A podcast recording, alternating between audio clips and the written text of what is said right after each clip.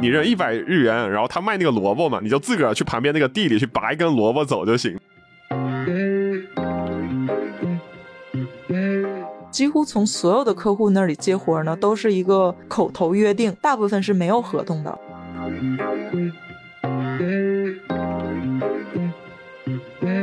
他光靠这个赔钱就能支撑利润相当大的一个部分，所以说我根本不需要靠卖咖啡，只是你看的是一个咖啡的一个形式而已。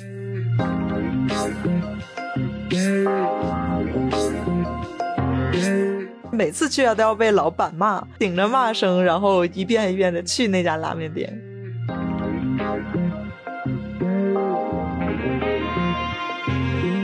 大家好，我是苏菲。大家好，我是秋主。欢迎大家收听日本浮游。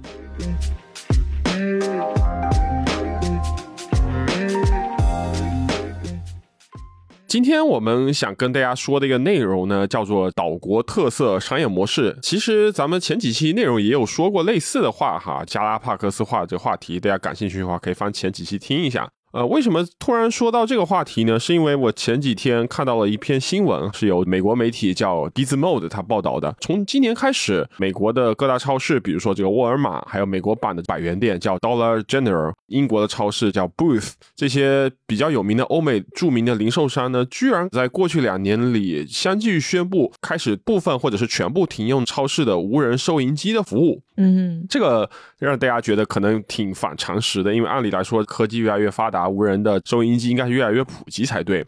什么原因导致这些零售商开始部分或者全部停用无人收音机服务呢？呃，有几个方面的原因，这个文章里有解释。第一个就是说盗窃，这个是大家可以很容易想象的，无人的话，盗窃的犯罪率就会提高。那再有呢，就是说有种被动式的或者说是无意识的盗窃，就是说，呃，有些消费者呢，他可能就是因为操作的不习惯。那导致呢，比如说一些商品没有扫码呀什么的，有类似这种过失盗窃的风险，消费者他肯定也是不愿意做这样的事情的。所以有些对这种无人收银机使用的不是很熟练的消费者，特别是一些年纪比较大的居民，对吧？他可能就刻意就开始减少去这些有无人收银机服务的商店去消费。那所以说呢，就导致这些商店它的客流量呢其实是不增反减的。嗯，然后再有一点就是说，无人售货机其实也是会故障的，对吧？特别是发生一些些误操作的时候，那一旦发生这样的事情呢，上货的员工啊，他就必须放下手上的工作呢，去帮助这些顾客。无人收音机应该是减少人工费的，但是其实减少就比较有限，因为我需要有多余的人去处理这些操作失误啊、机器故障的这些问题。嗯，那所以说综合考虑的结果，就导致了这些企业呢开始逆着潮流去退出无人收音机的服务。看来跟我们之前想象的还是挺大的不同的哈。对的，其实之前我就完全没有想象过会有这种害怕过失盗窃而故意不去光顾无人收音机的这样一个情况。对的，就是大家也不想惹麻烦，对吧？这个其实对于怎么说呢，层次低或者层次高的人都不是一件好事。嗯，对。那日本的话，目前为止暂时呢还没有见到过类似的报道。那反而是我们在日本这么多年，对吧？特别是最近这几年，无人收银机真的是肉眼可见的在普及哈。是的，我也是有实际的体感吧。就以前无人收银机可能超市里面还比较的稀奇，但是近一两年吧，尤其是这种大型超市里面，它的无人收银的普及率是非常的高。它一般是有部分的有人收银台，加上部分的无人收银台。嗯我家附近的超市几乎是百分之百都有了，嗯。个别便利店也有了。对我家附近的超市呢，相对来说小一些。帮你去扫货的时候是有人在做，支付那块呢，他会给你转到个无人的柜台。啊，对对对，对我家附近也有，所以他就会一个人在那扫码，然后两个支付的柜台，这样来提高一些效率。对的，对的。而且我发现什么呢？就越是这种三四线城市，无人收银机它其实普及的比率是越高的。嗯，呃，我推测的原因，第一是因为这种三四线城市它土地比较便宜，那超市什么的相对来说面积也比较大，那所以说它做这种改良是比较有空间的。嗯，然后第二个可能也是因为这个三四线城市，对吧？这个人口结构比较单一，民风淳朴，不容易出现各种各样的事儿，也是啊。所以说它可能嗯就更倾向去推广这样的机器。嗯，还有这些地方可能人口减少的地方会比较多嘛？对人手不足的问题会比较深刻一些。对，那根据 Line Research 的报道呢，截止二零二二年三月为止，在日本使用过无人收银服务的日本人的比率呢，已经达到了百分之七十八。而无人收音机的认知率呢是接近百分之百的，也就是说，其实还是一个普及率特别高的一个状态。是我们考虑到大部分城市它不是东京、大阪这种大城市啊，嗯就是你如果算上这种小乡村的话，所有的人他的比率能达到接近百分之八十，是一个非常高的数字了。对，所以其实就是对比，对吧？这个欧美跟日本它无人服务的差距哈，就呃让我们想到了这一期可以聊的话题。其实是有很多这个商业模式，它是很有所谓的日本特色。嗯，那离开日本之后呢，他大概率是活不下去的。对。嗯，这是一个很有意思的现象。是的，不光是我们聊日本的这个商业模式哈，因为最近发现也有很多这个中国的公司，它想要出海，想要来到日本去做一个这个创业，呃，或者是把原来的它的一些商业模式搬到日本。但是很多时候呢，它跟日本社会或者日本消费者，或者说日本这个行业里面的习惯呢，会有一些呃水土不服的情况。对的那希望我们今天分享的内容呢，也能给到大家一些这些商业方面的参考吧。对的，对的。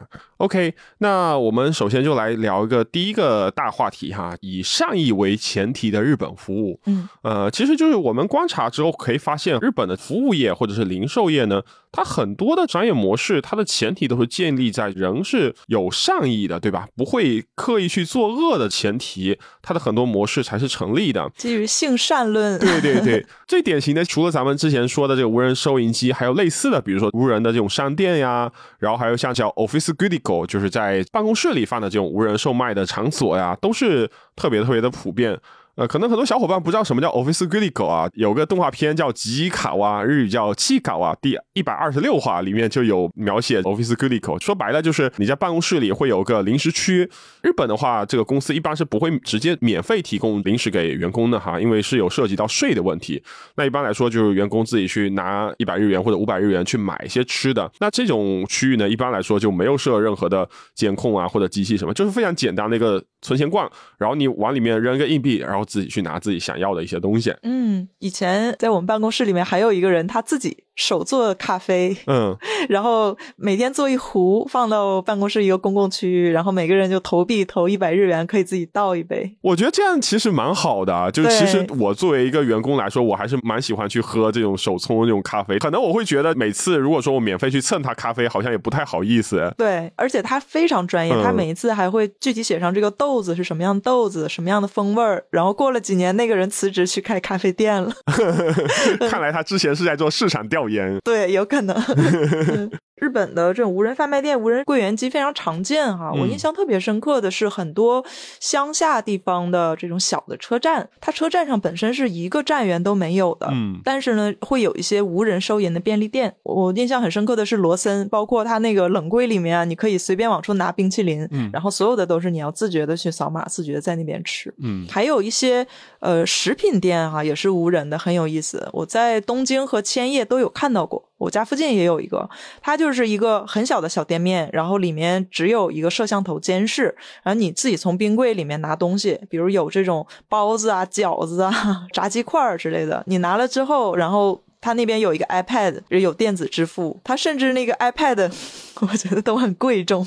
确实，iPad 也没有什么线保护，就一扯就扯掉了。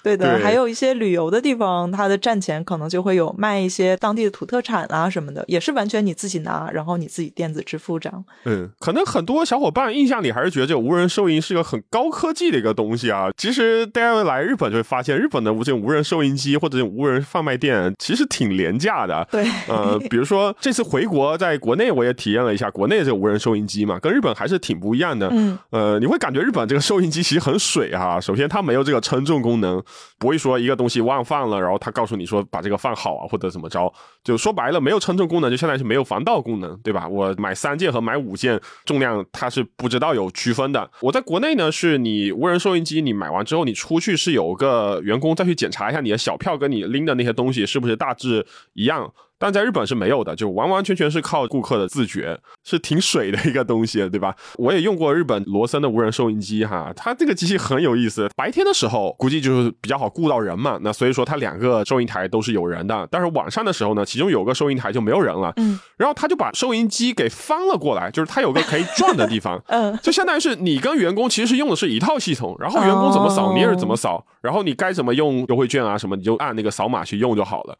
当然也是因为没有所谓的防盗功能，所以这个无人收音机它识别速度非常的快。嗯，这个我确实感觉到很明显不一样。在日本用这个无人收音机真的非常的流畅，特别是那种要排队的时候，可能有些老头老太太用不习惯，他还得找有人的。但我们年轻人就去不排队的无人收音机买东西会快很多。嗯，所以我觉得日本这种无人收音模式呢，它其实本质上跟科技没有什么关系。嗯，就好比咱们说这种三四线城市或者农村啊，很多无人商店真的特别特别的简陋。对对，主要其实它是靠自觉才会把这个商业模式给带起来的。是，其实非常的原始啊，这个东西它并不是在我们出现了一些科技之后才出现的。对，我想很多小伙伴到日本乡下旅游的时候，可能都见过啊一种写着叫无人贩卖所的地方。嗯，一般是卖一些当地的蔬菜呀，卖些肉类呀。还有我之前到那个濑户内那边看他的艺术节的时候。在一个小岛上，就是一家店，他就把柠檬水摆到外面，然后你也是往盒子里面投币，你还可以自己给自己找钱。这个其实就是一种比较原始的所谓自动贩卖机嘛。嗯，它其实是在电子支付普及之前就有的一种文化。那在日本最初其实是一九四一年左右就有过记录，然后当时呢叫良心市。呃，良心就是我们说你要有良心啊，不能偷东西，那是良心市场的意思。对对对，电子支付啊，包括后来这些称重的技术啊，它只不过是进一步增加了一个钱财的安全性。对的，其实本质上还是因为贩卖这个也是需要人工的，那人工你需要有考虑到人才的供应，然后还有人工销售这个成本，对吧？那其实日本它还是一直是一个很缺劳动力的这样一个国家，所以说这种无人贩卖呢，从这种意义上来说，它还是利大于弊的。那特别像我最近看到很夸张的一个在日本农村的贩卖店哈，他已经不仅是说是我东西摆在那儿，你投币你去拿了，是我就拿个存钱罐在那儿，然后你扔一百日元，然后他卖那个萝卜嘛，你就自个儿去旁边那个地里去拔一根萝卜走就行，他连拔拔萝卜都给你省了，零成本。对，真的这个很不可思议的事情。这个是一种什么卡布咖喱？对对对。所以有很多人可能会有疑问哈，就是说这种特别宽松的管理方式。啊，这种无人贩卖是否有人偷窃？嗯，肯定是有的。就是日本人也会偷东西，尤其是在疫情期间，其实这方面的新闻还蛮多的。因为疫情期间很多人失业呀，比如说本来收入就比较低，然后又没有了打工的机会，就会去小偷小摸，对吧？但是呢，我们也要看到一个事实，就是它的盗窃数量虽然是有，但是还没有增长到让这个商业模式彻底运作不了、死亡的程度。其实日本很多这种无人店，它都是有一定的所谓的货物的损失率的，这是会算到它这个经营指标里面。对，就是我前提假设就是会丢一些东西，但是没关系，丢了这些东西，它只要丢的货品价格低于我节省的人工费，我其实还是赚的。所以，我们反过来说，一开始为什么说欧美的商业圈开始淘汰这些无人收银？那可能就是因为它的盗窃案件产生的一个损失额已经快要超过它能够承担的这个损失额了。我雇人可能反而更划算一些。啊，商家他会算这个账，对，其实也是一个很理性的一个抉择，对，完全是出于利益的一个结果吧。前面说的无人收银呢，类似的还有什么呢？像日本这种各种药妆店，对吧？唐吉诃德这样的，就是什么都卖的这种店，嗯，你就发现他的货真的就是摆到满大街都是，然后也没有人去看，对，人来人往，你别说偷了，对吧？就正常哪个人不小心踢到一个货，那货没了，那我觉得挺正常的。确实，确实，你会发现这种现象在日本非常非常的普遍。他的货摆到外面嘛，然后我有的时候在里面买完了东西，我想到外面去拿一个东西，但是我又很怕他认为我要把这个东西拿走。我就很很紧张的拿着那个购物篮，然后浑身都表现出我没有想把这个货偷走的样子，去外面拿那个东西，对，就会有这种心路历程。嗯，我也是一开始会有这种紧张感啊，那后来就也习惯了。特别是我家附近是因为有好几家超市嘛，然后每家超市它可能擅长卖的东西不一样，比如说 A 超市擅长卖肉啊，B 超市可能卖海鲜啊什么的。嗯，我原本还是那样子比较不太敢这么串着去买嘛，但现在已经习惯了，就无所谓了。就我 A 超市买了就就一袋东西，我也不寄存，我就直接去。就日本超市是没有什么寄存的地方的哈。啊，没有。对，我就背那个购物袋，反正我寻思里面有小票嘛，也不会有人来盘问什么的。然后我就 B 超市再买一些东西，就塞到跟 A 超市同样的这个袋里，也没有什么问题。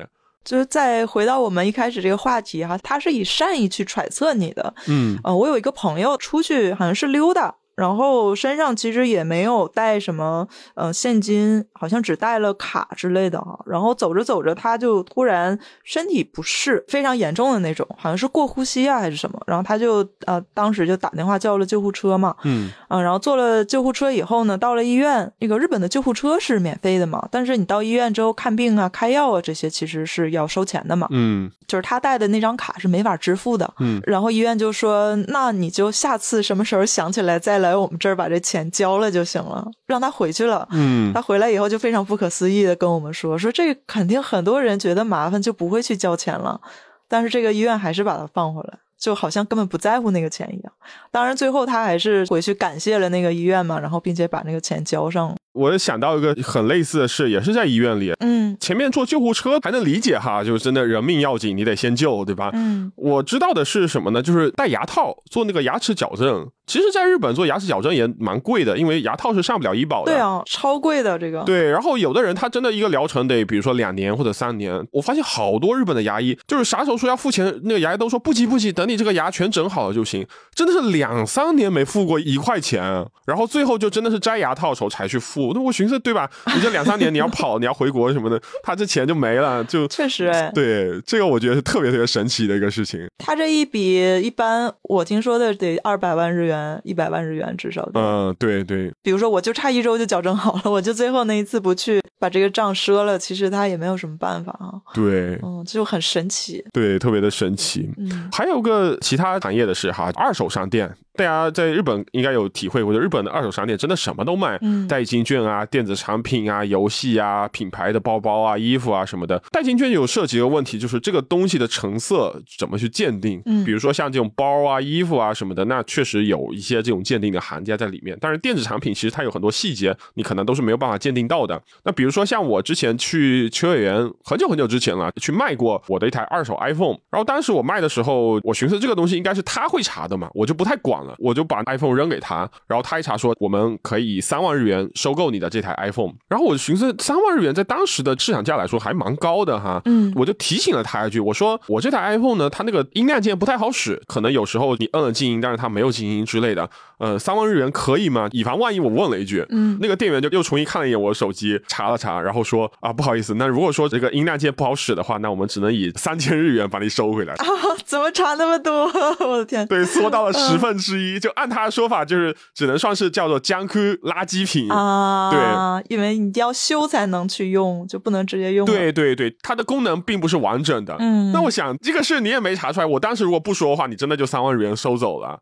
对，但是我就想到说，肯定是他的产业模式前提就是说有什么毛病，卖家他自己会说，对所以说他才能做起来。而且我后来也逛了好几家嘛，就都问了价格，因为我担心他是不是三千是坑我的。但我发现就是只要你音量有问题的话，它确实是三千是行情价，哦而且每家也都没有问过我音量键，全部都是我自己主动说的。嗯，聊着聊着，我突然很担心，会不会嗯我们是不是 泄露了一些可以在日本通过一些不道德的行为赚钱的方法？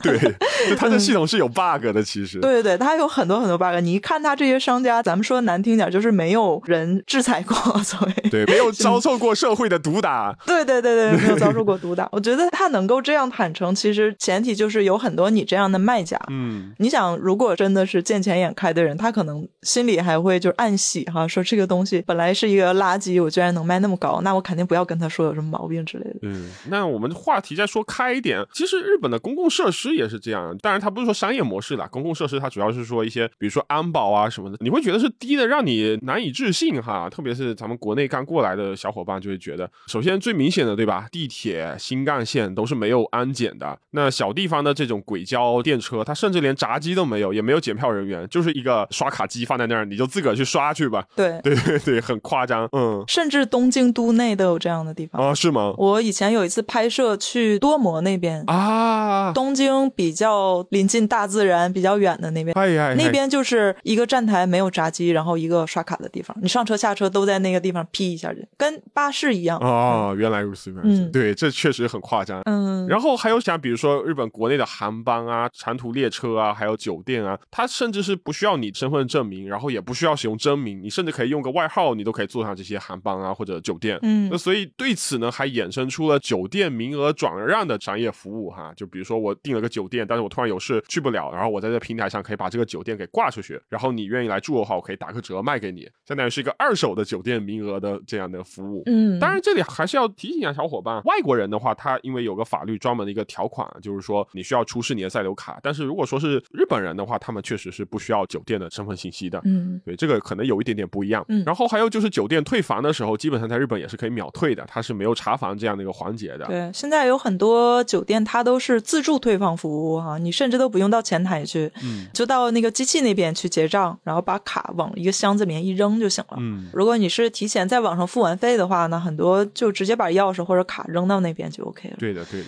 最近日本的卡拉 OK 也开始了这个自助结账了，它那个小票上会有个二维码，然后你扫一下自己在那边付完款，它有一个牌儿嘛，卡拉 OK 有一个硬牌儿，里面夹着账单，你把那个牌儿放到一个盒子里就 OK 了。对，顺便一说哈，其实日本的警察也是挺落魄的，对吧？日本这个安保不太行，警察其实也不太行。你会发现，日本很多警察，国内叫片警，对对吧？这种巡逻的这种小警察，他都是骑这个自行车巡逻，然后用那个手枪都是特别旧的那种左轮手枪。这个枪我查过啊，它弹夹呢只有五颗子弹，嗯而且很多手枪呢是在六十年代就生产的手枪，到现在一直还是在用。咱们可以看看美国警察的手枪，对吧？都是那种全自动，甚至它有来福枪，有这种步枪。但，日本的警察装备就比较的落魄。嗯那为什么说不给日本配这种自动手枪？按理来说，现在自动手枪也不是很贵，原因很多哈。一个就是说这个民众反对，觉得配这个自动手枪配一个长的这个来福枪挺吓人的。然后再有个就是觉得，那你既然旧的手枪能用，你为什么要再多花纳税人的钱？所以说他可能会反对。那警局迫于这个压力，他就只能在一些真的是治安特别特别不好的地方，他才会装备这种自动手枪。嗯呃大部分的街区都还是用左轮手枪，甚至就不配枪。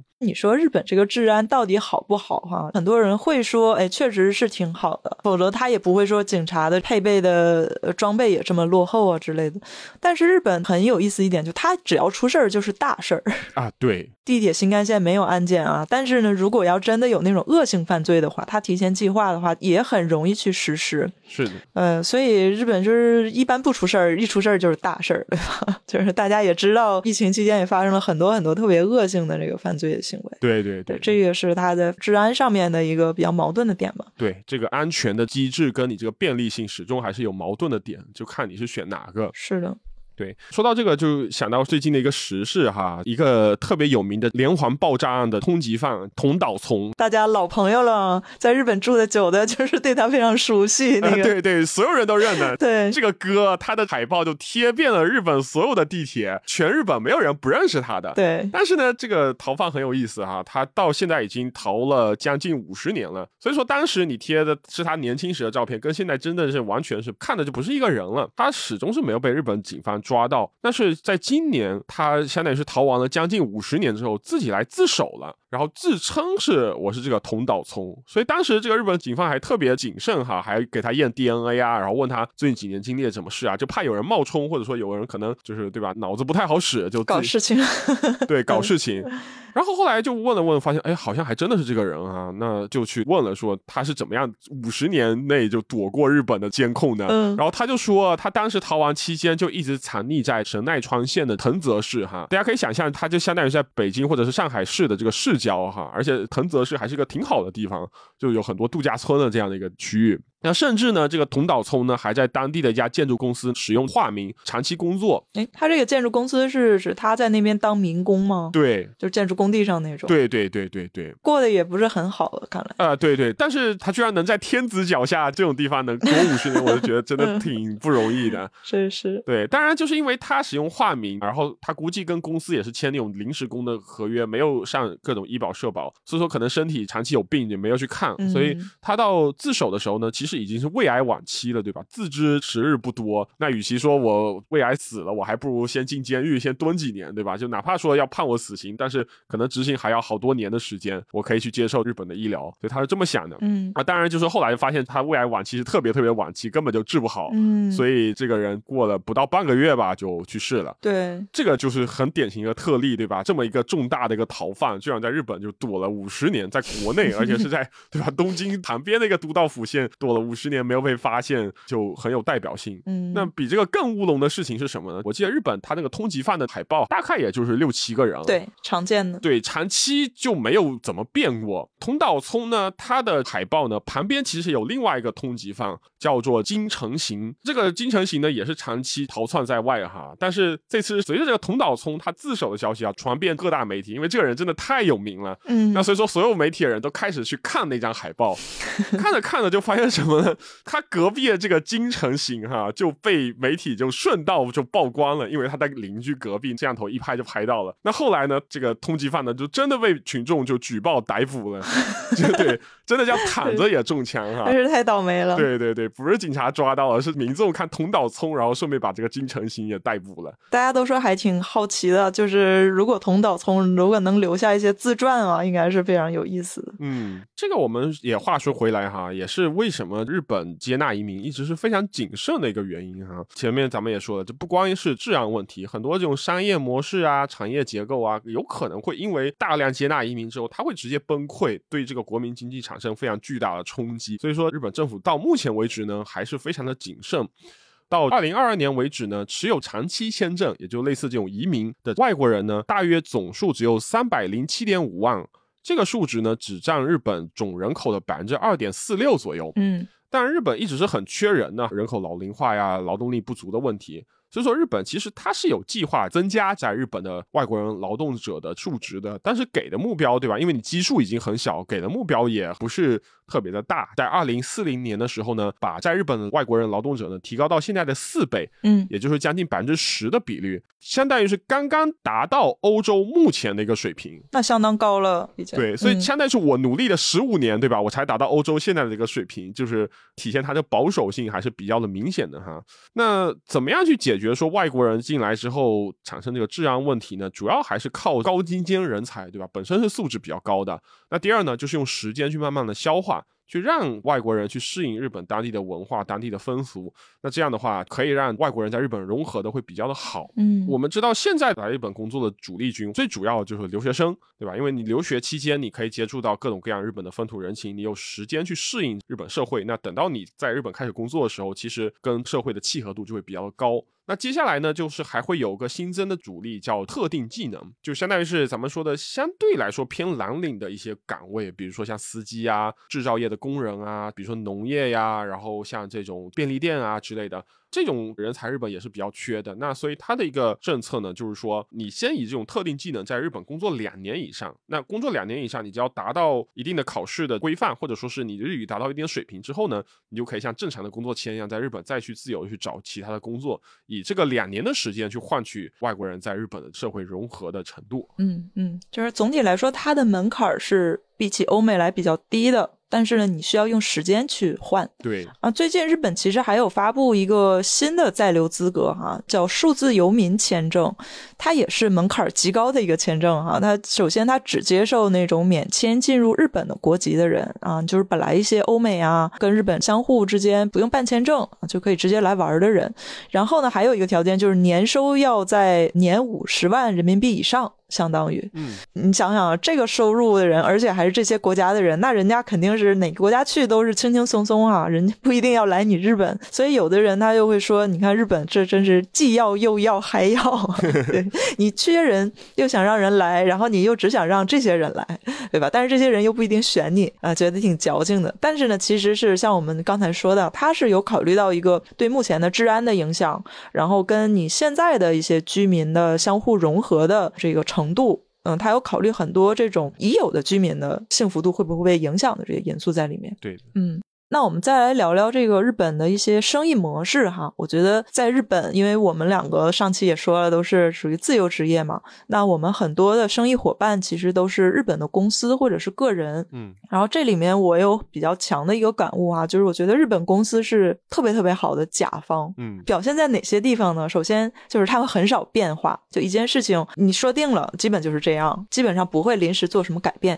第二点呢，就是给钱痛快，除了说偶尔有负责人他他忘记把我的请求书交给财务的情况以外呢，都是绝对按时打钱，嗯，对，完全不需要催。然后第三点就是合作长久，他一旦跟你合作了，一般来说会一个非常长期的模式，然后尽量走下去。就算是一段时间不合作了，他回头也会再会来找你，而不是说啊，我遇到了一个更便宜的人，然后我转而去找那个更便宜的人做。对，所以跟日本的公司做生意的话，相对就比较稳定，而且比较省心吧。嗯，有一点可能说了，大家都会觉得很不可思议啊，就是我几乎从从所有的客户那里接活呢，都是一个口头约定为主，大部分是没有合同的。那关系特别好的，甚至连书面交流都没有留下，就很多就是开会的时候嘴上一说。那我做完了交上成果之后呢，我就当月给他交一个请求书。啊，请求书就是说，呃，我自己写一个格式啊，说我给你干了什么活儿，然后这些活是多少钱，那下个月末他就自动把钱打到我的银行。嗯，所以你要说，如果是这个公司的人不太地道哈，那完全可以我给他交了东西，然后他就消失了，对吧？或者是找各种理由，对对对对哎，挑毛病，哎，说你这个东西做的不行之类的。但是这种情况一次都没有。对我之前碰到一个国内的券商，因为我们这个项目跨了一个年嘛，然后到第二年年初时候，他就说我们这个项目就是他上边的公司经费还没有拨下来，所以说这次的钱就是要往后拖。嗯，当然，这个其实对我来说风险是很大的，对吧？因为他这块的预算，如果说他上级部门没有批下来的话，那相当于是我今年这些所有的工作都白忙活了。我是后来看了，就是说他这个组织还比较正规哈，我就说这个事没关系，就我可以先做。那后来他确实也拖了一两个月吧，款还是有到。但是这种事情，我觉得在日本就至少我目前是没有碰到过。我我也是目前没有碰到过。嗯对，咱不能说百分之百没有哈，但是至少我们这五六年的经历里面是没有。而且，呃，一般来说，说好做一个项目之后呢，他临时取消不做，或者说临时变动的情况，其实也比较少。嗯，也是有的，但是可能比如十次里边有一次，大概是这个程度。对，而且基本上就哪怕有变动的话，呃，至少你干的那部分工作的报酬是不会拖欠的。嗯，对对对对，是这样是这样，甚至还遇到过给我加钱的那种。嗯，对，就觉得特别不好意思，摩西阿 K 奈，然后对对，就是有一些公司他会觉得啊，因为我这边的情况给你造成了麻烦，然后我给你加点钱。嗯，对，当然了，还是建议大家，就是如果在日本做生意的话，还是要留一个正式的书面证明的啊。因为我们说口头约定没有合同，只是一个结果，而且是呃，确实我跟这个公司或者这个人有很强的怎么说这种信赖关系才能办到的。那大家如果一开始去自己做生意的话，还是要留一个正式的书面证明啊。比如说开完会之后啊，可以把对方承诺的一些事情，你再写下来发邮件给对方，以一个确认的名义去说，哎，这样对不对？然后他确认了之后，这个事情就板上钉钉了。或者说干脆你就签一个合同。对，当然，我觉得这个基于信赖的生意模式也是相互的嘛，就前提是你也要做一个非常好的乙方，嗯就你要尊重对方给你的一些约定的时间啊，包括成果的质量啊，你要能够按约定按时去交这个成果才行。其实蛮少人能做到的。以前我觉得是一个很轻松的事情啊，但是后来才发现很少人有这种意识，然后有意识但是又做不到的人也有很多。对，就是很多时候其实并不是说你的才能有多优秀啊，比如说工作效率有多高，嗯，其实大部分用人单位他的出发点就很朴素的，就是你得是个靠谱的人。对。对吧？你别做那些很脱离常识的事。其实只要能做到这一点，就已经在市场上是很有竞争力的了。是的，是的，是的，对嗯。OK，那我们刚才说了很多，就日本的这些服务啊、政策，包括它的这种商业上的交往啊，都是基于一个人性本善的假设来设置的。但是这点我们刚才也说了，它并不一定就是一个好事儿哈。嗯，对，刚才我们说这个移民增加，或者说日本人他因为疫情变穷以后呢，其实很多政策也受到了考验、嗯啊。你比如说疫情期间，日本政府它的一些补助金的政策，那就会受到很多包括日本人的这种各种骗哈，骗忍不住。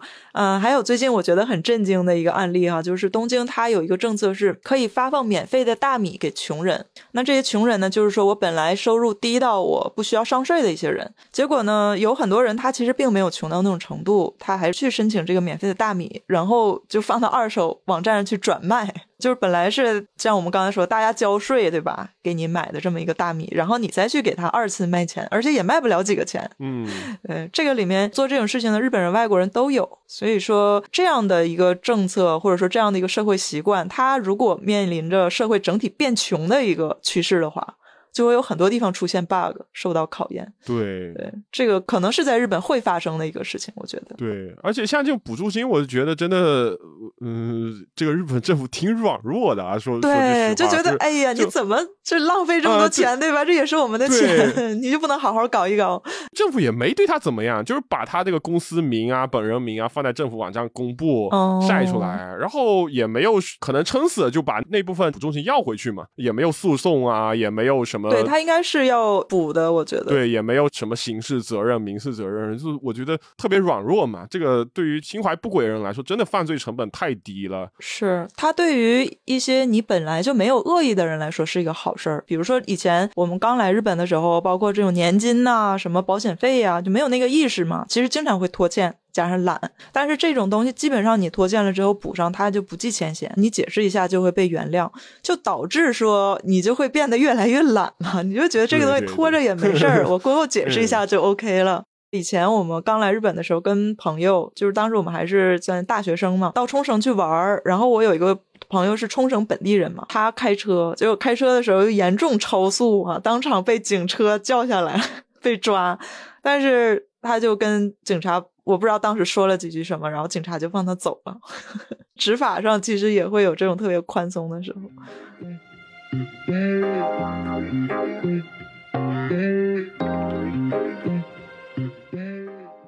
咱们讲的第一个部分是关于日本的善意的前提的一些商业模式哈。那接下来咱们再讲一下，是不是日本人就真的这么好？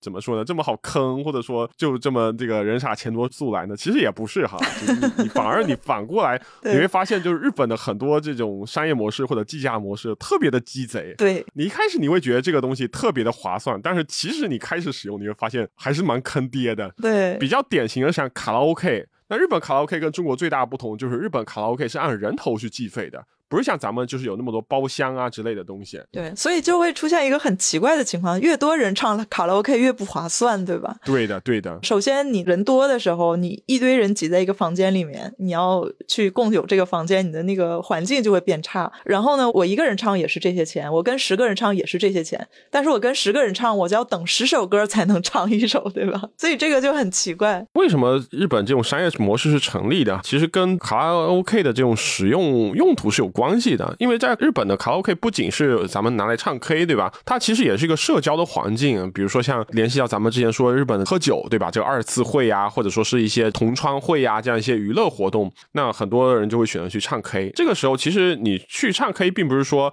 我要唱多少歌，对吧？它更多时候是一个社交场所，就我在卡拉 OK，我能跟之前认识人聊天呀，我能获得一些新的信息啊什么的。那所以说大家都去了，你一个人不去，对吧？这就感觉是比较不太好了。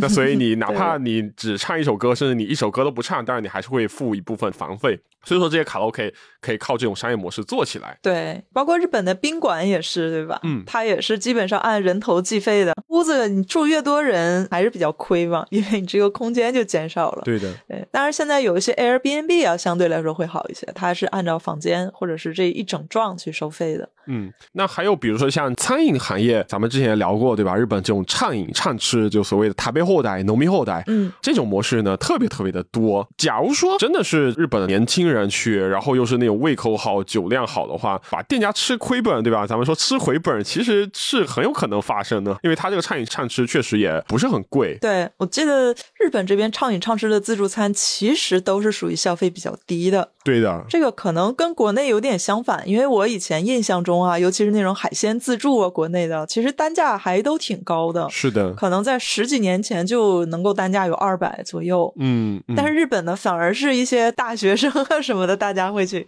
吃这种啊，因为你两三千日元你就能够吃到饱，对吧？对，也可以理解哈，因为他这种餐饮膳食，很多他菜就摆在那儿嘛，那肯定是一些预制菜或者已经做了放凉了。对对对，那跟你厨师现做的肯定是不一样的。而且它的质量也不会说是特别特别的精美，对，就是一些比较一般的平均水平的东西。以前上学的时候特别喜欢去吃日本一个叫 Sweet Para，叫 Sweets Paradise，呃，是一个甜品的甜品天堂啊。对，畅吃自助。然后当时就是为了能够多吃一点。把这个本儿吃回来。然后我们还发明了一种三明治战术是什么呢？嗯，就是我去了以后呢，先吃甜品，然后我甜品吃腻了之后呢，因为他那边有意大利面跟咖喱，就去吃咸的东西。然后吃了一阵子咸的东西之后，再来吃甜品，就是这样解腻哈。对 对，这样反复横跳，然后最后就达到一个扶墙进、扶墙出的一个境界啊！对对对对，我好久没听到这个词儿了。对对，那呃这个甜品你再看，你觉得日本商家挺傻的，这个不会挣钱，这样不亏死了吗？但其实并不是这样，这逻辑呢，它跟卡拉 OK 是比较类似的，就是说吃饭饭局，对吧？它其实也是一种社交场所。那你一组人进来呢，总会有那么几个人，特别是女生，这个胃口小或者说不喝酒，那只要这些人多，对吧？比例达到一定的数量，那其实总体算了下来，商家还是能挣钱的。嗯，对，而且日本呢，它有一种畅吃是非自助式的，嗯，它有个菜单，然后你可以在那个菜单上点，那这个可操作的空间就很多了，是吧？对的，对的。我遇到过那种，比如上菜巨慢，你这个畅吃一共两个小时，你每次上菜都要等很久的话，你就可以少点几波。嗯，还有之前去一家烤肉店，它那个火特别小，你正常烤肉店给你烤一会儿就熟了，但那儿你要等好久好久，这个肉才能熟，也是去延长你。你每一波菜吃的时间，然后还有一些唱吃店，他上来以后先给你赠送几个前菜。就是那种便宜但是量大、管饱的哈，特别占肚子的。对 对对对对，就好像你去畅吃肉，然后上来先给你上几个馒头，对吧？先给你吃饱饱的。哎，就是有各种手段去减少你吃的量。对我见过是那种畅饮的，然后它叫 okawalise，就是你始终每个人只能有一个酒杯啊，对，你必须得把这杯酒喝完了，然后你才能续下一杯。但是它可能续的比较花时间，然后你的酒杯也并不是很大，所以其实你。前后可能也没有喝到像你想象的那么多酒。对对对，其实就没有那么划算。对的，对的，对的。然后还有一点是，为什么这个商家的商业模式能成立呢？很多日本人他还是有一定的健康意识，对吧？像这种扶得强进，扶得强出，前面说好久没听到，也是在在日本他是没有这个说法的。对对，像什么吃回本啊什么，那很多日本人他反而会有意识的会去控制放量、食量，不暴饮暴食。那所以其实反过来说，为什么这种畅吃的模式自助餐会成立，对吧？其实很多时候比起说是大家去吃回本哈，更多的需求在于说，你可以想吃什么拿什么，然后你的菜品很丰富，不用担心说，比如说我不吃生的鱼肉，然后别人点了生鱼肉我不吃，会不会不礼貌呀？会不会剩的不好呀之类的？不会产生这样的心理负担。你愿意吃生鱼片，你多吃点；我不愿意吃，我就拿鸡肉，我拿别的肉。对，还有一点就是日本人脸皮真的特别的薄。对，就哪怕是他可能甚至没吃饱，我觉得他在畅饮畅吃里面可能都不会自由的放开了点。对对，包括我们跟日本人去吃畅吃畅饮也是，对吧？你说虽然这个甜品你是可以随便点的，但是可能我就点一个。对，可能狂吃狂喝，我担心给对方的印象不好啊。特别是男生女生约会的时候，这种事情特别多。对，就感觉你好像是没吃过什么好的之类的。但是呢，如果是跟中国人一起去的话，那我一定要每样甜品都要点一下，尝一下。对对对对对。对，不为了吃回本，但是想吃到自己真正想吃的东西。对的对的。那还有个很类似的，很多餐厅里面有这个叫儿童套餐。嗯，然后日本的儿童套餐呢，是真的是只有儿童才能点的，店员会提醒你。但是这个儿童套餐就很划算，可能是大人的半价，但是它提供的这个饭菜的量啊，还有种类啊，我觉得至少是普通标准套餐的百分之七十，甚至他还会送一些小玩具啊、小旗呀什么的。虽然说儿童吃确实商家会亏本，但是儿童他不可能一个人来吃，家长脸皮也薄，他不可能说就看着儿童吃，自己一点也不点。你看着是一个人在消费，其实是三四个人在消费，所以说他的这个客户单价还是可以做的很高。是嗯，还有个类似的叫站着吃喝的店哈，日语叫塔奇龟，还有这个塔奇糯米。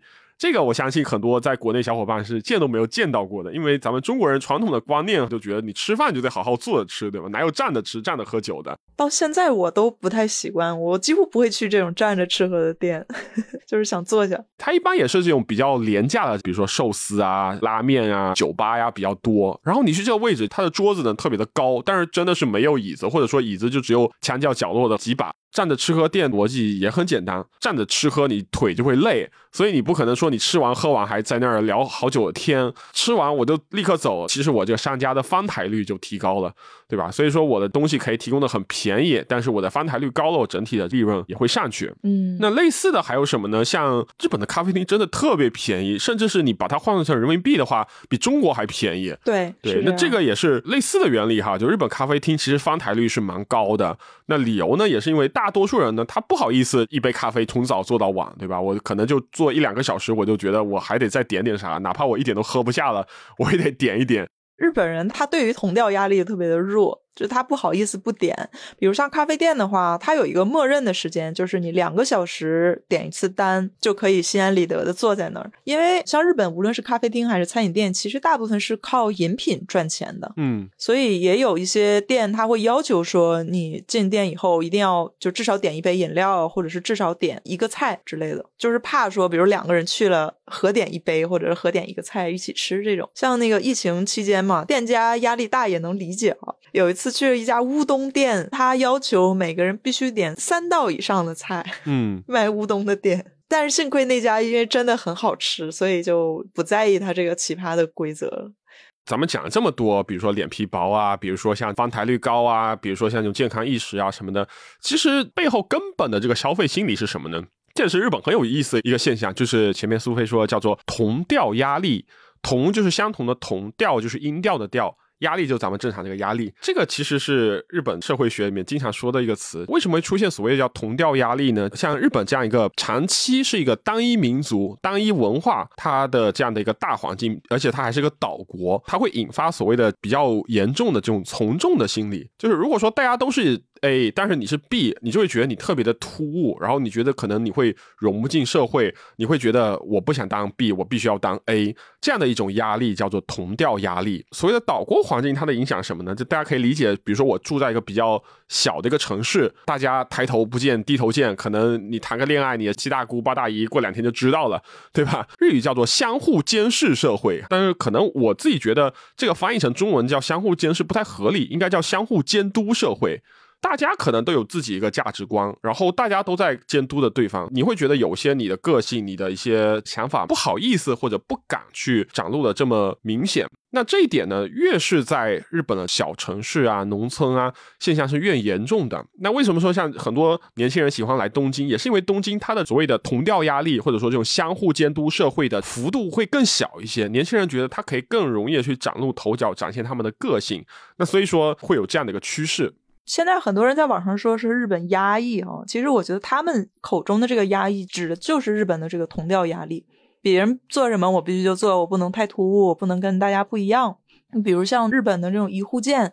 就如果你自己住一个小房子的话，你扔垃圾不按照政府的规定去扔的话，那可能就会有隔壁的大妈把你这个垃圾哈扔回到你自己家门口，然后你就会很不好意思，对吧？尤其是那种年纪比较大的日本人吧，他希望你去跟别人一样。嗯。然后还有一个很有意思的现象，就是现在在比如像小红书上这样的平台，你就会看到两波中国人在吵架。原因呢，就是因为某一个中国人，他可能在日本做了一个不太符合社会规则的事情，然后可能是被被人骂了，或者被人说了，然后大家就会吵什么呢？吵说我们到底要不要遵循日本的这个规则？嗯，有一方就会觉得说，你既然来到这个社会，你就要入乡随俗，对吧？人家的这个道德准则你还是要遵守的。然后另一拨人就会觉得，哎，你是住在日本久了，你被日本人洗脑了，然后呃，你就天天的帮日本人说话。其实我觉得两方都有两方的道理。具体要怎么做，还是？要看你自己的选择吧，包括说你这个东西做到什么程度，我觉得它不是一个非黑即白的东西，不是说你一定要变成一个日本人，或者说你一定要完全不遵守、去反对啊什么的。对，其实，在日本人里边呢，也是有同调压力大或者是同调压力不大的这样的一个区分。对，那最典型的是什么呢？就是学生还有年轻人，相对来说，他同调压力就会比较大一些。呃，这个其实也能理解哈，年纪越大的话，你越会有自主的一个判断力，你这种盲目从众的现象呢，就会逐渐。渐减少，特别在学生里面，对吧？比如说一双鞋款式在年级里面传开之后呢，会发现很快全年级就人手一件，哦，大家都觉得是要穿这个，那你不穿，你就会觉得在班上很没面子，那所以说你也得买这个鞋子去穿。这个作为中国人就完全不能理解啊！我会觉得这种人手一件的东西，反而你给我我都不要，嗯 因为大家都对对对穿，多没个性啊！是，对，就包括日本的女装也是哈、就很多人吐槽，刚来的时候觉得，哎，日本的衣服又便宜又可爱，对吧？很喜欢。后来你待久了，就发现，哎，每一季这个街上的日本妹怎么都穿一样的衣服？确实好看是好看，比如今年流行靴子，你就发现大街上全是穿这个靴子的。是的，包括到商店去买，你买不到什么这一季流行以外的衣服，就比较难买到吧。久了以后就会觉得比较腻。当然，这个学生里面他表现的也不仅仅说是这种流行物啊，那还有学习环境，对吧？我们知道日本是没有传统意义上的学区的哈，但是很多家长，特别是咱们国内家长过来之后哈，他鸡娃对吧，带这个孩子，他一定要去挑个所谓好的区域让孩子去上学。其实它本质就并不是在于说什么师资力量，因为我们知道日本公立的中小学的话，它的教师是轮岗制的，一个区里面不会有什么很明显的变化。他之所以说要把孩子放到他觉得比较好的一个学校里呢，其实还是希望班级环境去影响自己家孩子的积极性。你的孩子在一个好的学区里，你孩子回家之后就会问你说，为什么大家都去上补习班，我们家没有上补习班，嗯对吧？这是一个同调压力。那反过来说，不好的学区里就会出现说，哎，那为什么大家都不去上补习班，我一个人得去上补习班？对，所以说像这个就是一个很明显的例子。那还有个非常非常典型的就是电动扶梯哈，日本还有所谓的关东关西之分，关东人是站左边，关西人站右边，始终只有一边是有人站。然后另外一边就空出来，空出来是为什么呢？就有些人他可能赶路，然后他得边在那个电梯上边边乘，然后自己边走。但是其实啊，扶梯的制造商就包括日本的很多厂家，他们都是强烈呼吁什么呢？这个扶梯应该两边都站人，不应该是一边站人一边人赶路。理由有两条。第一是，如果说所有的乘客只占一侧的话，就会导致单侧的零件磨损就会特别的严重。那我磨损一旦到时间了，我左右都得换，所以说它的扶梯的寿命会被缩短。那再有就是说，扶梯这种电子设备其实原本就不是以在上面走路为前提设计的，所以说你在上面走路其实是一种危险行为，并不是商家他之前考虑到的。所以说他会呼吁说，尽量是两边都站人，但是没有办法，这个事情就是很久很久都改不了。对，因为确实你留出来一道路给这个赶时间的人是挺方便的。嗯，然后日本的不光商家，包括车站啊，各个地方，为了让日本人不侧边站，也是这些年有一些如火如荼的举措哈。嗯，包括说在车站里面张贴各种各样的海报，电梯上面写上标志，比如说两边都站人，电车内也会有些饰品，但是发现并没有什么用，大家还是只站一边。大家都站左边，就你一个人站右边，你就感觉到一种无形的压力在是 催促你赶紧站到左边去。然后你心里还会很纠结，说：“哎呀，我明明是按照人家的这个呼吁去站的，但是你要不要误解成我是一个没有礼貌的人之类的？”对，所以你最终还是会在左边站。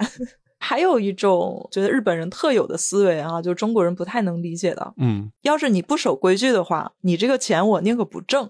这个大家来日本，很多人去那种高级的餐饮店的时候，可能会接触到哈。比如说日本的很多非常高级的店呢，它的介绍制非常的多，他又想挣钱，然后又想只要那种好客人来店里。就是那种规规矩矩的，没有什么出格的行为的客人。那相对的呢，中国人其实没有那么多讲究啊，只要我能赚钱，对吧？你这个行为守不守规矩，其实没有那么多的束缚吧？就只要你不是把我这店砸了，对吧？你不是把我这店弄特别脏，其实都无所谓的。对，但是日本呢，它高级餐饮店对于所谓的规矩，有些店就真的是挺变态的吧。比如说，不能让你在店内拍摄视频，拍照的时候不能发出声音。有一些网红他去店里面吃寿司，然后拍照拍多了，可能老板都比较嫌弃，就是这种吧。就有一个非常有名的叫 omakase 嘛，嗯，比如说我去寿司店，然后今天我吃什么寿司，不是我点的，是老板今天心情，或者说老板今天进了什么鱼，然后我就吃什么寿司店。然后我就发现国内前段时间就有很多类似的这种 omakase 开了嘛，然后很多人就说这种店真正日本寿司的那个味道没学来，那个老板的脾气倒是学的特别的像。非高级的店哈，它也会有规矩。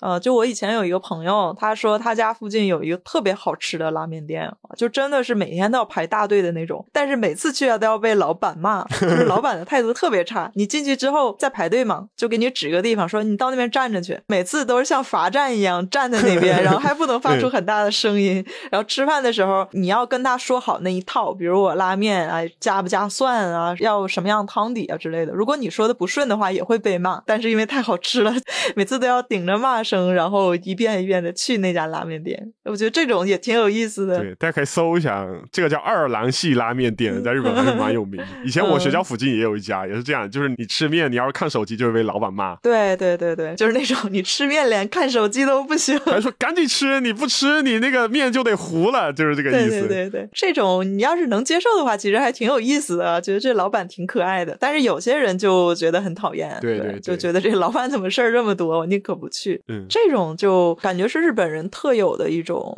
特点吧，包括说很多人他到日本来之后呢，可能会遇到某些店啊，他觉得诶，为什么对外国人特别的冷漠啊？是不是歧视我呀之类的？其实这个真不一定，看情况。有些店呢，他可能真的就纯粹是觉得麻烦。那我可能做日本人生意，我都做不过来，对吧？我本来有非常足够的客人，你这个外国人来了之后，你跟我沟通也沟通不好，然后你行为规范在他看来可能也不是很守规矩，他就会觉得比较烦。游客看来就是，哎，你为什么偏偏对我这么冷漠？哎，就会出现这种，也可以说是一种误解吧。我觉得，对对对，当然也有反过来的日本餐厅啊，我也见过，就特别特别喜欢外国人，但是日本的食客可能他也不怎么接待。对，有这种，有这种。对，那当然这就比较怎么说，开放的日本的老板，他觉得做生意是做生意嘛。其实他背后的原因你很难去猜是什么。嗯，大家可能前面也说到同调压力，总体来说感觉像是一个坏事儿啊。其实也不完全是这样，就像我们前面说的所谓的相互监督社会，对吧？它其实有监督这个成分在里面的，它是有利于这种净化市场环境或者提升服务质量的这些好处在这里面的。那比如说典型的案例是什么呢？就是日本的旅游景区基本上是不宰客的哈，消费是非。非常的放心的，对这个确实是。我年末的时候去新西兰的皇后镇那边旅游，哈，当地人几乎所有的人，无论是中国人还是新西兰人，都在吐槽皇后镇这个地方，因为旅游火了，所以整个镇子的东西卖的都特别贵，就是用来宰消费者的，包括超市。但是在日本的话，基本上你不会遇到这种情况，包括在机场里面，东西跟外面差不多价格。对我甚至比过价，像机场免税店里买的那些化妆品啊什么，它真的是免税价。是是是。算它免税价格，你比药妆店买的还便宜。对，这个其实都是正常操作了，是吧？在机场吃点东西什么的，它的质量也很好，而且也不贵啊。是是是，这个在新西兰，我觉得都没办法百分之百做到。对，因为其实逻辑也很简单嘛，就旅游这个东西，大部分的旅游景点，真的很多人他一辈子就只去一次，他挣的就是这一批人的钱，不会去挣回头客的钱，所以对，他会觉得我应该把这个利益最大化为止。但是日本它就偏偏不是这样，因为你回去之后，你会一传十，十传百，对吧？你的这个。名气很快会在你周边的人产生一个舆论环境。那如果说我没有服务好你的话，那你的朋友可能就不会来。这个是日本的一个逻辑在里面。嗯嗯嗯。我记得很典型的例子什么呢？十多年前的时候，我当时还在北京上学，然后当时呢当过志愿者，就接待过一批算是游学吧，不完全是观光的这样一批中文专业的日本学生，我们就带他去长城啊、天安门广场之类的地方去逛。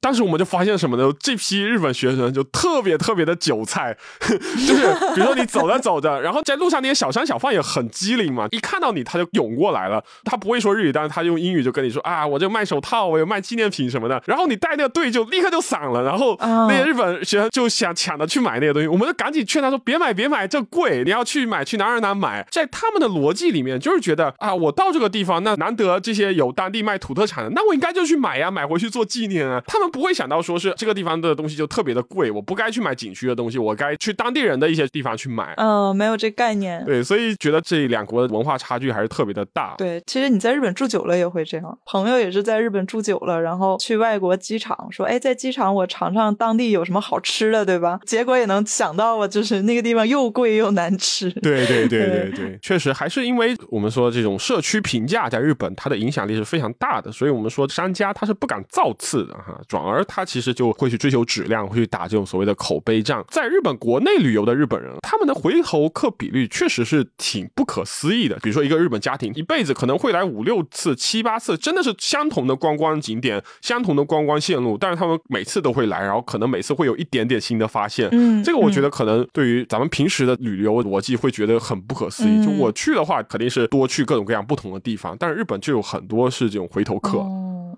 可能日本也是跟小也有关系，就大概能去的地方就那么多，然后他们旅游的次数又比较多。嗯，或者说他们的旅游不仅仅说是要看景点，可能是一个度假放松的过程。那我既然要放松的话，我应该要去一个比较熟悉的地方。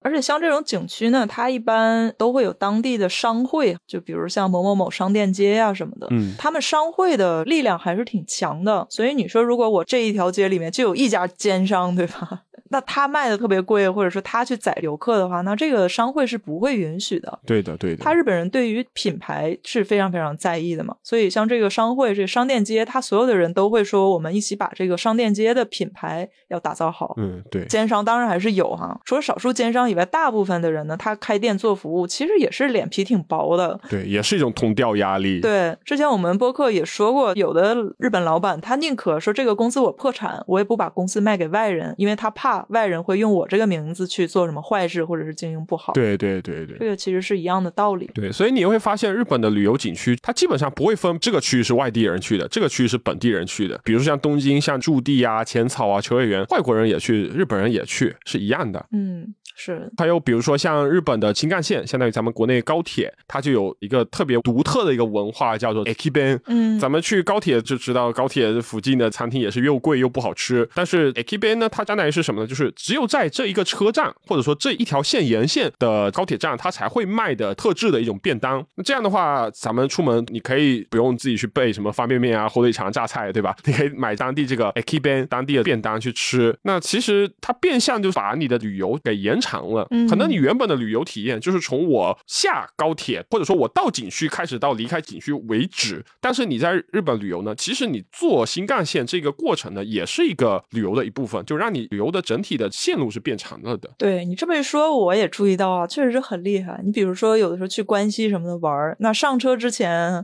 无论是去还是回来，会特地买这种便当。对，回来的时候会买当地的酒，在新干线上边喝酒边吃，然后大家聊天啊。对对对。对，特别开心。就很多日本人，特别是单身赴任的这些上班族啊，就对这个特别是有一种憧憬的。嗯，就我去了关西，我一定要买当地，比如说那个生鱼的寿司，然后我再配一个日本酒回去，边看着富士山，边喝酒，边吃寿司。对对对对对，挺有意思。你这么一想，它其实也是新干线，它在经营上潜移默化的把这个体验去植入到了你坐车当中。对的，对的，还是挺会的哈。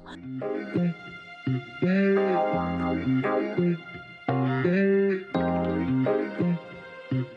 前面讲到是相对来说比较单一的同调压力啊，或者说质量好的商业模式。那其实还有一些更聪明的这种日本商户呢，它可以综合日本文化背景呢去做一些商业的势力出来。日本呢有家特别有名的咖啡店叫 Lunoa 旅，怎么理解呢？它相当于是一个地段比较好的地方才会开的店，然后呢它的装修会比较的复古，店铺呢很宽敞。对于我们这种消费者来说，它性价比特别的高，因为它的这个区域你要说它贵也不是特别的贵，店铺又很好，特别适合什么呢？就我们做。生意的人去谈生意，当然同时这个店也是一个安利啊、传销的重灾区哈。这个鲁诺阿里，大家有兴趣可以去看看。他家的咖啡布丁是超级好吃的，那 大家看到可以去尝尝。就是咖啡上会做一个冰淇淋。对，我记得有一次好像咱们俩也去吃啊，聊做播客的时候就吃了这个。对对对对对，你作为一个消费者来说，去鲁诺阿里，我们也是特别推荐，是鲁鲁鲁呃对鲁诺阿里，鲁诺阿里对鲁诺阿里，赶紧给我打钱。呃对。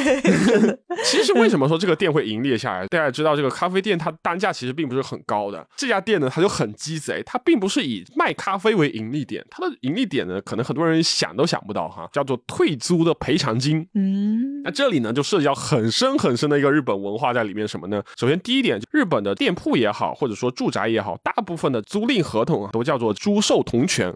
就是说我一旦租进你的房子里，我作为租客，只要我愿意续约，房东大前提基本是要无条件同意去续约。罗纳鲁这个店，他就专门去挑地段特别好，但是呢，这个楼特别特别老的一个地区去开店。哦，那你有没有发现它的装修是什么呢？复古装修。对，所以你这个楼无论多老，我告诉你说这是复古，你是不会有任何的违和感的。你进去就觉得啊，就是这么复古的一个环境。那我在这里面，比如说我店开个三年五年，但是大家也知道，日本现在房地产特别的热，对吧？很多楼它都得推倒重建，建个更高的楼，然后有更高的收益。那所以说我作为房东，这个楼我想把它推倒重建，房客又能无条件续约，怎么办呢？我就得跟这个房客租客去谈，就说，哎，那我多给你点赔偿金，求求你搬出去。哦，有这样的一个形式，那所以说鲁诺瓦的这个时候，我就说啊，那我们这个店这么大这么大，然后有多少的营业额，所以说你要多赔给我一些钱。他光靠这个赔钱就能支撑利润相当大的一个部分，所以说我根本不需要靠卖咖啡，我其实玩的是房地产，只是你看的是一个咖啡的一个形式而已。那怪不得它咖啡性价比比较高，就是它根本无所谓这个东西。对对对，所以其实哦对于咱们消费者来说是很赚的，去他们店里面去喝咖啡。嗯，对是一种日式合法钉子户的 赚钱方式，这个还是头一次知道，是的。对对嗯对，你就发现它每个环节真的是嵌套的非常的完美，包括这个装修的风格和它选店店址的这样的一个匹配度哈。那类似还有什么呢？像日本百元店，类似于咱们国内这种义乌小商品两元均一的这种店哈，日本是一百日元均一。你就发现这个百元店真的是性价比爆炸啊！对你可以认为日本的普通商户是一个物价区间，但百元店是另外一个物价区间，它俩根本不在一个生活水平线上。有一句话嘛，叫“你永远可以相信大创”，就是日本特别有名代手这样的一个商家，就甚至有人拍那个日本抖音的那个梗图嘛，就问大创的店员你有没有卖任天堂 Switch，对吧？就是很夸张的这样一个性价比。百元店它为什么会成立呢？大背景肯定呢是因为日本三十年以上的这种物价稳定嘛，包括这个 CPI 基本上没有什么变化，我可以一直维持一百元，哪怕最近增税了，我只是说增税的部分给它加上去而已。那还有个很重要的点就是，日本这三家百元店 Daiso、Celia 和 Can Do，他们在入驻一个商业楼的时候呢，都会跟房东去交涉，就是希望他把店铺的租金给降下来。嗯，所以我们说降本增效嘛。为什么房东会愿意去降租呢？理由是因为百元店其实是非常良性的一种租户。一旦一个百元店去入驻一个商业楼呢，它可以去增加这个商业设施的客流量。因为我做的是薄利多销嘛，大家冲着百元店，我就会去你这个商店。然后你会发现百元店很多它是在比如说一栋楼的比较高的一个位置，那我为了上这个位置，我可能爬电梯要爬好几层，那中途这个流量其实就分摊给其他的商户了。而且百元店它卖的东西，我们前面也说，它这个物价水平跟其他商户完全不在一个水平线上，所以说它是不会跟其他商户造成竞争的关系的。可以理直气壮的说，我为你的物业提供了增值，你相对应的应该要给我降一些租。它是以这样的一个模式去维持它的一个盈利的。你说到这个，我想起日本最近火的共享自行车和共享滑板的这个 Loop 哈，L U U P，它的模式也跟大创这个思路是很类似的。共享自行车什么的，你在日本是不能随便放的嘛。如果要做这个生意，你必须自己开辟很多的点儿去放我这个自行车，我这个滑板。嗯，但是呢，Loop 一般来说它是不会交钱去找这个地方的，基本上都是比如我家楼前有一个空地没有人用，然后我就联系 Loop，然后他会来贴胶带，然后决定这里放几个自行车之类的，把这个点设置好。他的一个逻辑就是我提供流量，你给我地方。它有一个文化的背景在哈，在日本呢，基本上所有的商户它都是以车站为中心去组织的。对，这个叫 ekimaika，对，一个交通节点非常重要。那如果你离这个车站比较远的话，你这个商户就基本没有什么人去。但是 Loop 就我们说共享自行车，它是解决最后一公里嘛嗯，Loop 它就大大延长了人可以可以走的距离。那比如说这个地方这个店它离车站可能有九分钟，那一般的客人是不愿意去的。但是他如果有这个共享自行车的点儿在这个店门口的话，他就等于说在车站以外又建了一个小车站，那可能很多人就会去这个地方去借这个自行车，然后同时呢，他可能会觉得，哎，我去这个店里更加方便了，然后我就去这个店里消费啊什么的。所以它也是这样的一个逻辑，然后在日本铺开了很多很多的点儿，嗯，对，现在基本是爆炸式的一个增长。对也是填补了日本轨交的一个盲区。对，我觉得它跟国内的共享自行车的发展逻辑是完全不一样的，它是完全一个基于日本现有的社会的特点和一个文化呀、法律方面的特点去搞的一个商业模式，还挺有意思的。虽然不知道它将来能不能成功啊，但是我觉得很有参考价值。还有个比较新或者说比较有特色的一个商业模式哈，大家在坐飞机时候会发现，国际航班特别是出发站口会摆很多扭蛋机哈。对，对，这个商业模式我觉得真的太鸡贼了。嗯，就它充分利用了什么呢？首先就是日本原本的这种无人化、机械化这样的一些技术在里面。那还有点就是它充分抓住了海外的游客，我来日本旅游，那我总得换一些现金，对吧？那我换现金就会出现我现金有一些零钱花不完的情况。那零钱花不完怎么办呢？如果正常情况，包括我去美国也是一样，这些现金可能我就是带回国了，对吧？然后可能放在我某个柜子里睡大觉，那么点现金我也懒得再把它换成日元再去花了。我在这边摆个扭蛋机呢，就相当于是你反正都要离国了，剩下的日元对你来说也没有用了，那你就在这里买一些小纪念品带回去，结合了各种现金主义、无人化、机械化、海外游客多、旅游业发达的这样的一些特点，然后真的是达到了爆款的这样一个效果，是特别有意思。而且再加上日本它这个二次元的 IP 本身也很多，那扭蛋文化本身也比较发达，而且在海外有一定的知名度。对对对对，再加上日本它硬币也比较多嘛，就是感觉各个特点它其实都都能够去利用，很聪明的。对对对。我们在最后再总结一下哈，就是日本特色的这个商业模式。那我们知道中国有句话叫“橘生淮南则为橘，生于淮北则为枳”。哪怕是同样的行业，就像前面苏菲说，比如说共享单车啊之类的，不同国家呢，其实它国情不同，文化不同之后呢，它诞生的实际的商业模式也会大有不同。说到这个，其实我想到我以前比较愣，不太懂这些的时候呢，在日本读书，然后后来就在日本找工作嘛，面试官就会问你说：“哎，那你以后在我们公司想干什么呀？”什么么的，因为我以前是学计算机的嘛，进的都是一些 IT 公司，那我就会聊说，哎，那 IT 产品既然都是代码写出来，代码跟具体的语言又没有关系，我从一个程序员的角度来看呢，就是把产品拓展到海外，无非就是把你这份代码多做一份本地化的一个部署，你就可以把它放到其他国家去用了。现在看来就是这个想法特别的幼稚哈，因为当时就我真的是不理解为什么很多日本 IT 企业他就喜欢舍近求远，他没有把本国产品说是我直接把它做到海外去去做这个事情，反而是什么呢？我还得绕远路，我去收购海外一些现成的企业，然后再派比如说日本的员工去当地去做这些经营管理啊什么的。到现在你就会发现，其实你在不同的国家、不同的区域之间去部署这些产品，所谓叫本地化哈，它本身其实是个非常非常庞大的工程，它很多商业底层逻辑根本就不一样。你的这种情况下，所谓的比如说系统开发、代码。真的就只是这一个工程里面很小很小的一个部分，能小到就忽略不计。反过来呢，像谷歌啊、亚马逊啊、苹果这样，真的是相同产品能够售往全球的，其实，在整个 IT 行业里面都是少之又少的个例而已。是的，是的，就其实日本以前它也是踩过一轮的坑，是吧？嗯，以前那日本的共识是我以前直接出海，对吧？但是发现出海以后不行，做不起来。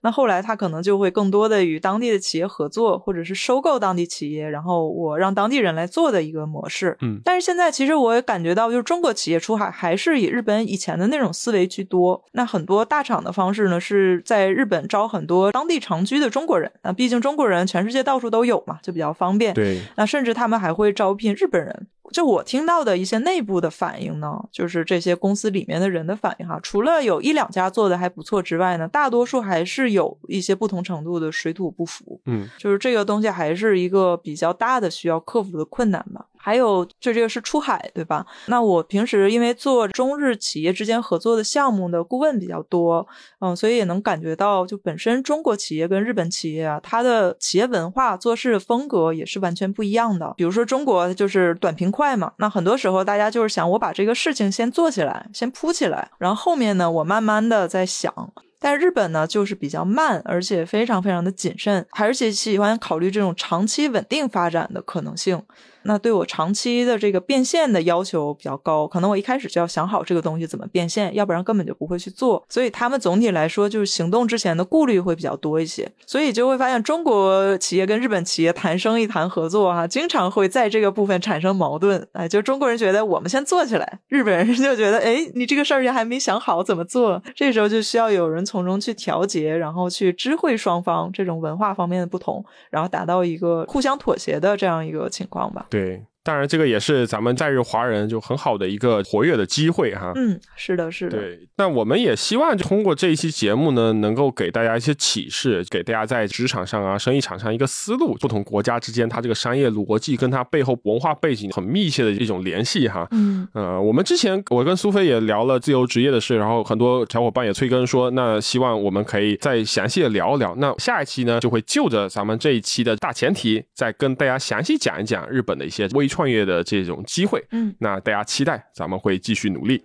大家有什么感兴趣的话题，也可以加入我们的听友群，然后可以在里面讨论，或者说是点菜，让我们去准备一个大家更感兴趣的话题，我们可以在线下接着去聊。好的，那我们今天这个话题就先聊到这里，感谢大家收听，谢谢大家，拜拜，拜拜。